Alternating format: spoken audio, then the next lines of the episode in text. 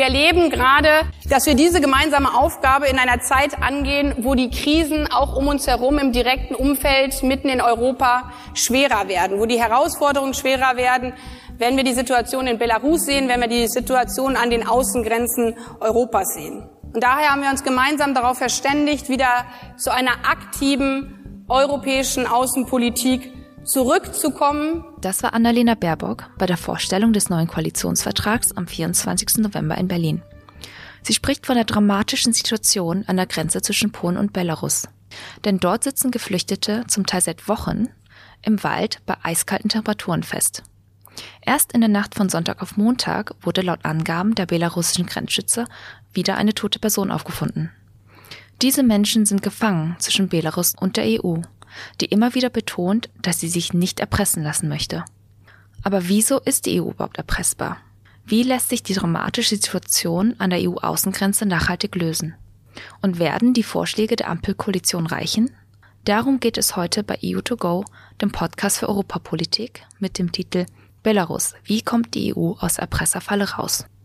Mein Name ist Chung Nguyen, ich bin Policy Fellow für Institutionen und Demokratie am Jacques Delors Center, dem europapolitischen Think Tank in Berlin, und ich spreche heute mit zwei Kolleginnen von mir, Lukas Rasche, unserem Experten für europäische Migrationspolitik, und Nicole König, unsere Vizedirektorin und Expertin für europäische Außen- und Sicherheitspolitik.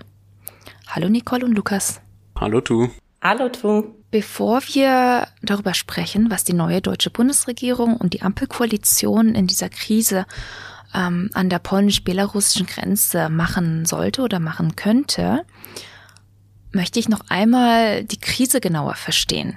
Wir haben euch beide, Lukas und Nicole, ja eingeladen, weil diese Krise zwei Dimensionen hat. Einmal eine migrationspolitische und einmal eine außen- und geopolitische Dimension. Erstmal an dich, Lukas. Es stehen an der polnischen belarussischen Grenze zwei bis viertausend frierende, schutzsuchende Menschen. Wieso macht sich die EU dadurch erpressbar? Ja, gute Frage. Wenn man sich anschaut, worauf sich die EU, die Mitgliedstaaten nach 2015 verständigt haben, dann ist es vor allem da das äh, primäre Ziel sozusagen eine Reduzierung der Zuwanderung in die EU herbeizuführen weil die EU aber dazu verpflichtet ist, Menschen, die an den Außengrenzen einen Asylgesuch zu stellen, auch ein faires Verfahren zu gewährleisten, hat man dabei vor allem auf Abkommen mit Drittstaaten gesetzt, eben in der Hoffnung, dass Migranten, Asylsuchende gar nicht erst an die europäische Außengrenze kommen. Das heißt, wenn wir jetzt wie in Belarus Bilder sehen, wo äh, relativ plötzlich ein paar tausend Menschen an der Außengrenze auftauchen, dann kommt es im Prinzip ja einem Scheitern dieser Politik gleich. Auch weil man eben verpasst hat, in der Zwischenzeit das gemeinsame Asylsystem so zu reformieren, dass man eben eine belastbare und funktionierende Verantwortungsteilung unter den Mitgliedstaaten hat. Das heißt, würdest du sagen, das, was wir jetzt gerade an der polnisch-belarussischen Grenze sehen, ist eine Migrationskrise? Naja, wenn wir Migrationskrise vor allem als das verstehen, was 2015 und 2016 passiert ist, dann muss man sagen, auf keinen Fall. Weil wenn wir uns die Zahlen jetzt anschauen, Frontex, also die Europäische Grenzschutzagentur, hat, ich glaube, bis Ende November etwa 8000 irreguläre Grenzüberschritte von Belarus nach Polen aus registriert. Die Bundesregierung hat von etwa 10.000 Menschen gesprochen, die über Belarus nach Deutschland gekommen sind. Und das Ganze über den Jahresverlauf von Januar bis Mitte, Ende November. Und zum Vergleich, im Oktober 2015 sind allein 210.000 Menschen in einem Monat von der Türkei aus nach Griechenland gekommen. Das heißt, eine Migrationskrise ist es nicht. Und auch die Kommission spricht ja nicht von einer Migrationskrise, sondern von ja, einer hybriden Bedrohung durch Belarus. Wenn die Situation keine Migrationskrise ist, wie unser Migrationsexperte Lukas Rasche sagt, was für eine Krise ist das dann? Nicole, ist das eine geopolitische oder außenpolitische Krise? Wie würdest du das einschätzen? Naja, also ich glaube, Lukas hat ja auch gerade schon von hybriden Bedrohungen gesprochen. Ich glaube, was wir in der Vergangenheit erlebt haben, ist, dass die EU an der Stelle Migration immer wieder erpressbar war, weil die Migrationspolitik ist gewissermaßen die Achillesferse der EU, unter anderem, weil sie sich da nicht einigen kann. Das heißt, wir haben auch in der Vergangenheit immer wieder Situationen erlebt, wo andere Staaten, wie zum Beispiel Libyen, wie zum Beispiel die Türkei, wie zum Beispiel Marokko, versucht haben, die EU an dieser Stelle zu erpressen erpressen. Das heißt, diese Erpressbarkeit oder das Erpressungspotenzial, das ist jetzt nicht neu. Ähm, neu ist eigentlich die Taktik des Erpressers und auch der Kontext, in dem sich das abspielt.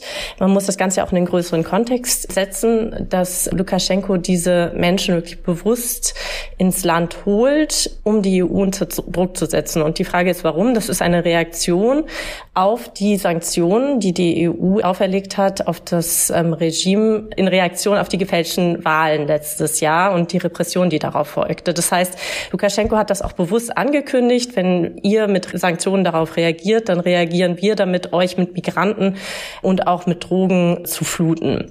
Das heißt, es ist eine Reaktion auf diese Sanktionen. Insofern ist es schon mal anders und es ist auch nicht die einzige Reaktion. Er hat ja unter anderem auch wieder zuletzt gedroht, den Gashahn, den Gastransit von Russland ausgehend abzudrehen. Und auch das ist ein Teil der Antwort auf die Sanktionen. Das Ganze spielt sich jetzt ab mit einer geopolitischen Komponente, weil das immer schwer zu trennen ist von äh, der Rolle Russlands. Es gibt jetzt verschiedene Theorien, ob Russland oder inwieweit Russland da seine Hände im Spiel hat und inwieweit das vielleicht auch ein Ablenkungsmanöver für den Truppenaufbau an der ukrainischen Grenze ist. Das sei jetzt mal dahingestellt. Was aber klar ist und was wir sehen, ist, dass Präsident Putin Lukaschenko hier deckt und dass er ihn gewähren lässt mit seinen verschiedenen Manövern. Und insofern hat hat man die Komponente, die wir schon vorher gesehen haben, die EU ist erpressbar, wegen auch innenpolitischen, innereuropäischen Gründen. Aber wir haben einen Erpresser, der eine neue perfide Taktik anwendet und der das tut mit ganz expliziter Rückendeckung vom verbündeten Russland. Da habe ich jetzt noch einmal eine Nachfrage an euch beide. Du sagst, Nicole, das ist jetzt eine Situation, in der vor allem Belarus reagiert hat auf Sanktionen seitens der EU und in der Lukaschenko von Russland gedeckt wird. Und das ist quasi ein außenpolitischer Konflikt zwischen der EU und anreinen Staaten.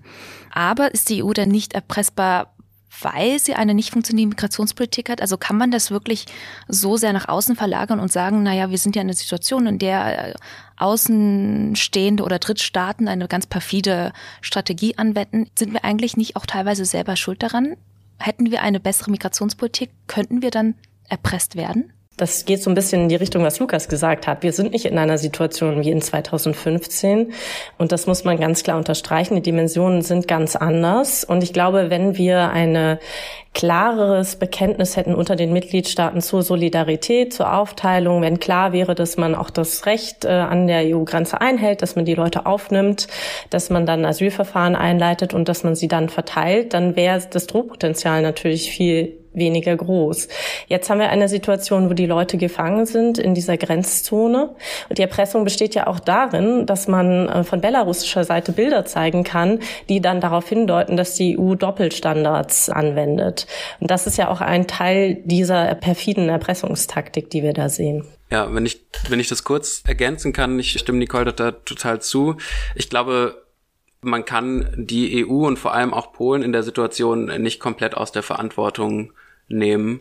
Also wir haben ja gesehen, dass nicht nur in Polen, auch in, in Litauen die Ausnahmezustände an den Grenzen verhängt worden sind. In Polen ist das komplementiert worden mit einer Rechtsprechung, die es legalisiert, Menschen irregulär zurückzuführen, also sogenannte Pushbacks, die unter internationalem und EU-Recht eigentlich verboten sind. Und die Weigerung, Asylsuchende aufzunehmen, ist ja auch einer der Gründe, der dazu geführt hat, diese Lage an der Grenze zumindest mal nicht zu deeskalieren und diese Bilder ein Stück weit ja mit zu produzieren, die natürlich von Lukaschenko gezielt beabsichtigt sind und in der Form auch klar zu verurteilen sind. Wie gesagt, ich hatte es eingangs schon erwähnt, dieser Begriff hybride Bedrohung ist ja einer, der vor allem von der Kommission, von den Mitgliedstaaten kommt.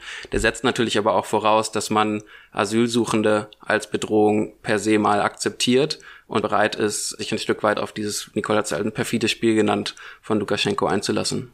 Für unsere Zuhörerinnen und Zuhörer an dieser Stelle nochmal ganz kurz, was sind denn hybride Bedrohungen oder was ist denn hybride Kriegsführung?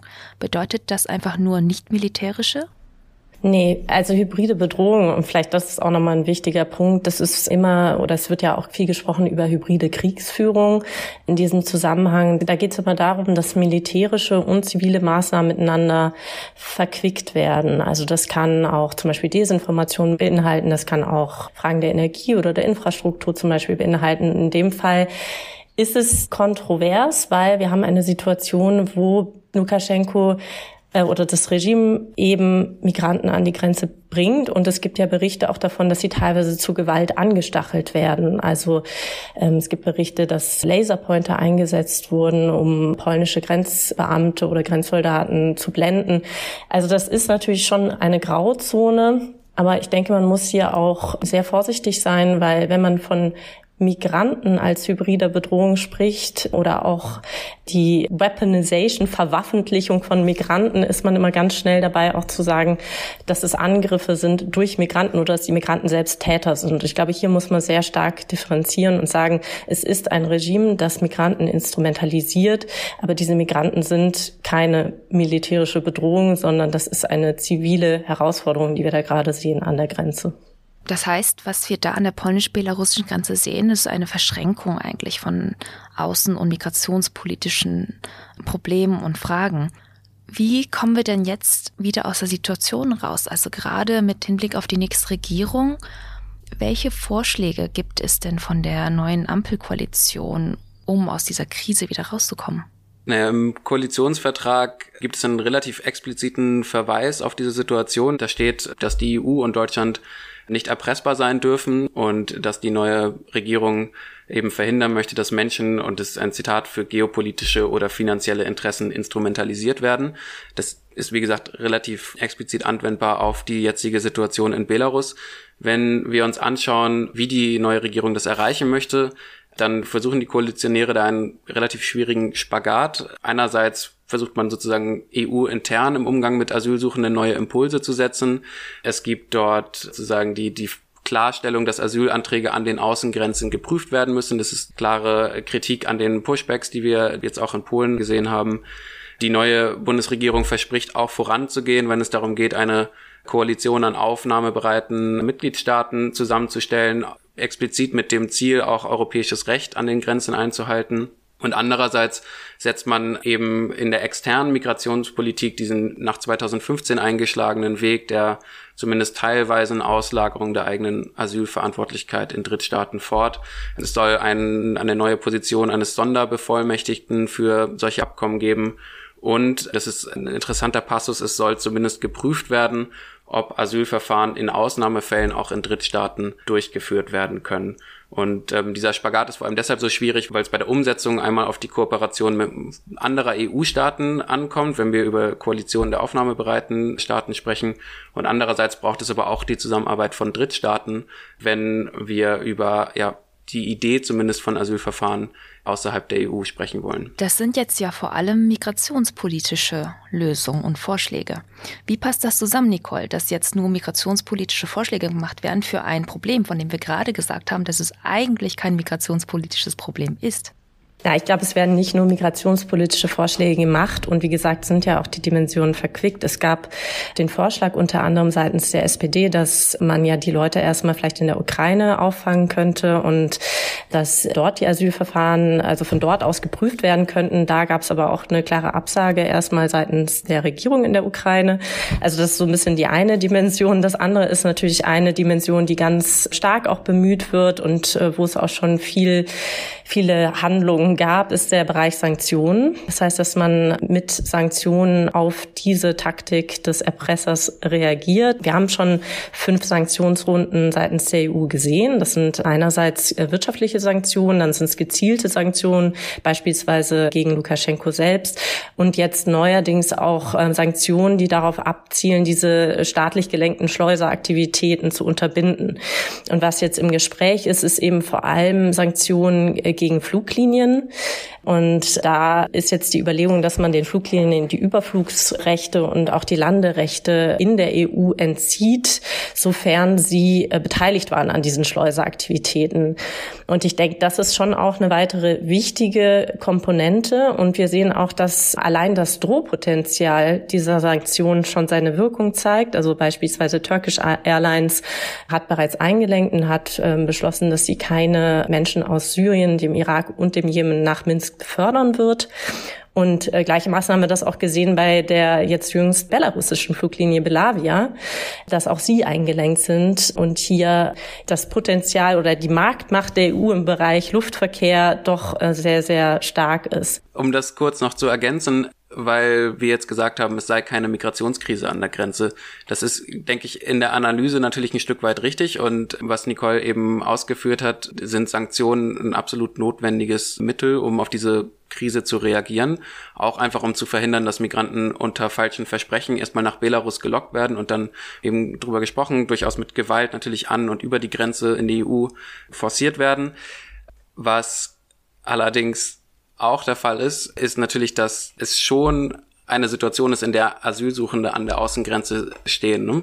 Und das heißt, wir haben es vielleicht nicht mit einer Migrationskrise, aber mit einer Migrationssituation zu tun. Und für die hat sich die EU einen geltenden Rechtsrahmen gegeben, der eben bestimmte Rechte Asylsuchenden zuspricht und auch bestimmte rechtliche Verpflichtungen für die Mitgliedstaaten vorsieht. Das heißt, Sanktionen total richtiges und angebrachtes Mittel, soll aber nicht davon ablenken, dass die EU eben auch in der Verantwortung steht, sich an den eigenen Rechtsrahmen zu halten.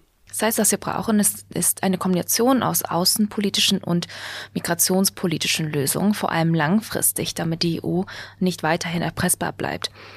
Aber ganz konkret, wenn es jetzt um diese ganz konkrete Situation an der polnischen-belarussischen Grenze geht, was kann die EU oder was kann Deutschland denn jetzt ganz konkret tun in dieser Situation, um baldmöglichst eine Lösung zu finden? Oder was haben die Kommission und die deutsche Regierung denn schon getan bisher? Und wird das reichen aus eurer Sicht? Ja, wenn wir uns ganz konkret anschauen, was passiert ist, dann muss man sagen, gestern hat die Kommission einen Vorschlag gemacht, um Polen, Litauen und Lettland, also den drei betroffenen Staaten, vorläufige Maßnahmen zu erlauben, um eben auf diese Situation zu reagieren. Und inhaltlich bedeutet das im Prinzip, dass es dort eine erhebliche Herabsetzung der Rechte von Asylsuchenden geht. Also es wird unter anderem ermöglicht, dass Asylgesuche nicht wie bisher geltend nach zehn Tagen registriert werden müssen, sondern erst nach vier Wochen. Asylsuchende können unter anderem an der Grenze sozusagen äh, festgehalten werden, bis ihr Asylverfahren abgeschlossen ist. Es kann bis zu 16 Wochen dauern und es gibt auch eine sozusagen einfache Möglichkeit, Menschen zurückzuschieben. Das alles mit der Idee, dass man Polen dadurch vielleicht überzeugen könnte, die Menschen, die jetzt noch auf der belarussischen Seite der Grenze feststecken, aufzunehmen. Und wenn es so eine Herabsetzung der Rechte Asylsuchender gibt, dann muss das aber zumindest daran gekoppelt sein, dass die Menschen tatsächlich auch aufgenommen werden. Das wäre die erste Bedingung, unter der das stattfinden kann. Die zweite wäre, dass eben äh, Hilfsorganisationen auch einen Zugang in die Grenzregionen bekommen. Und das Interessante an diesen vorläufigen Maßnahmen ist, dass sie unter Artikel 78.3 der europäischen Verträge beschlossen worden sind. Und genau dieser Passus wurde 2015 dafür verwendet, den Notfallumverteilungsmechanismus aus Griechenland und Italien zu verabschieden. Das heißt, auch jetzt, wenn diese Menschen dann in Polen aufgenommen werden, dann muss das oder sollte das an eine Verteilung unter den aufnahmebereiten EU-Staaten gekoppelt sein. Und da steht dann, denke ich, vor allem auch die deutsche Bundesregierung in der Verantwortung, eben auch, weil sie es selbst sich in den Koalitionsvertrag geschrieben hat, mit den paar aufnahmebereiten Staaten, die es eventuell noch gibt, voranzugehen und um, sich da solidarisch zu zeigen. Genau, ich glaube, das sind diese kurzfristigen Maßnahmen, die ganz wichtig sind. Gleichzeitig, denke ich, werden wir halt weitere Sanktionen, EU-Sanktionen sehen. Es gibt zum Beispiel Überlegungen, auch Sanktionen aufzuerlegen auf den Flughafen in Minsk. Gleichzeitig, also im Endeffekt das muss sich das Ganze ja in einen umfassenden Ansatz einbetten. Das heißt, natürlich auch diplomatische Maßnahmen gefragt, sowohl mit den Herkunfts- und Transitländern als auch immer wieder der Versuch, vielleicht auf Russland einzuwirken und indirekt auch auf Belarus einzuwirken. Und zuletzt ist es ja auch eine Frage der Aufklärung. Also Aufklärung auch in den Ursprungsländern, in den Transitländern, dass das eben eine Falle ist, die da den Migranten gestellt wird. Und gleichzeitig, und das finde ich auch ganz wichtig, beim Stichwort hybride Bedrohung auch immer wieder den Versuch zu unternehmen, auch innereuropäisch rhetorisch abzurüsten und sich ganz klar dagegen zu stellen, dass hier es um Angriffe geht durch Migranten und immer wieder aufzuklären, dass es eben eine Instrumentalisierung ist und eine humanitäre Krise, die wir hier sehen. Vielleicht eine ganz kurze letzte Nachfrage. Wenn der Lösungsansatz der Kommission jetzt ist, das, das Asylrecht herabzustufen bzw. abzuschwächern, ist das nicht ein Sieg Lukaschenkos und Putins? Weil sie eigentlich erreicht haben, was sie erreichen wollten, ein Doppelstandard auf Seiten der EU und Menschenrechte, die von der EU jetzt abgeschwächt werden wegen und als Folge der Erpressung? Ja, ich glaube, was wir an der Antwort oder in dem Vorschlag der Kommission sehen, ist die gleiche Logik, die im Prinzip von Anfang an verwendet wird, nämlich dass das keine Migrationskrise ist, sondern eine Form der hybriden Bedrohung. Wir haben ja jetzt schon sehr kritisch über diesen, über diesen Begriff hybride Bedrohung besprochen, aber so muss man, glaube ich, auch den Vorschlag der Kommission interpretieren. Es ist vor allem als Zeichen der Abschreckung auch gegenüber Menschen gedacht, die überlegen, sich über Belarus auf den Weg in die EU zu machen.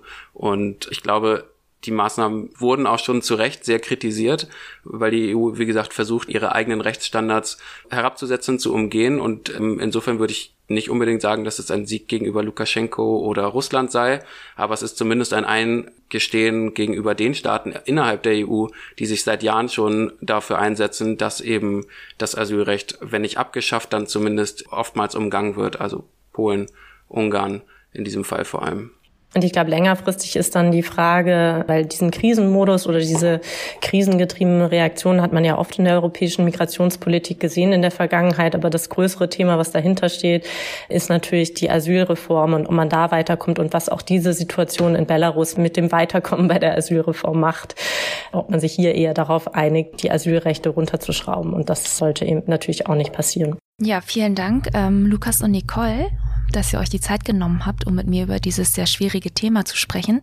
Bevor wir zum Ende kommen, haben wir ja im, bei EU2Go am Ende immer noch drei Fragen, die unsere Gäste immer mit jeweils einem Wort beantworten, soweit es geht zumindest.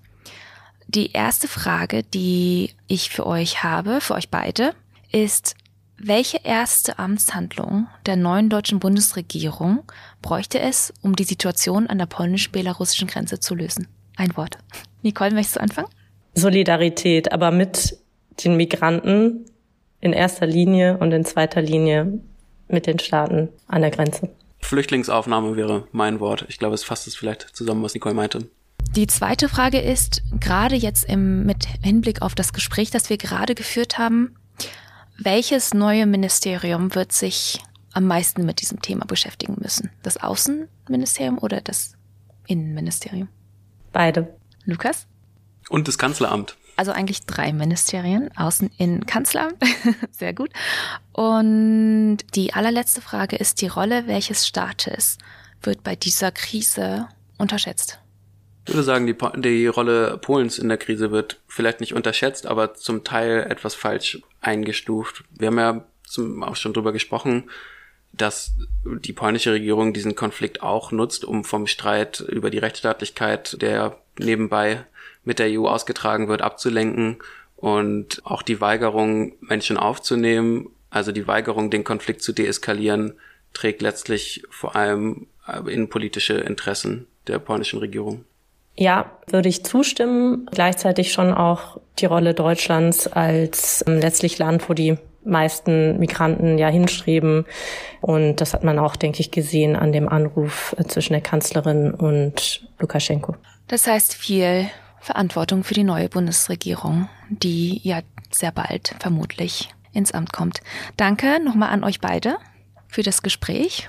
Vielen Dank, Tu. Vielen Dank, Nicole. Danke an beide.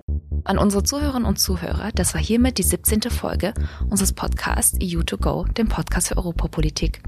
Passend zu dieser Folge wird es kommende Woche auf unserer Webseite auch ein Papier von Lukas Rasche geben zu der Frage, wie es nun weitergehen soll an der polnisch-belarussischen Grenze. Ihr findet unseren Podcast auf unserer Webseite delawcenter.eu sowie auf allen bekannten Podcast-Kanälen. Und wenn ihr uns gerne hört, dann sagt doch gerne euren Freunden und Bekannten Bescheid und folgt uns auf Twitter für Updates. Mein Name ist Tung Yuan, danke fürs Zuhören und bis zum nächsten Mal.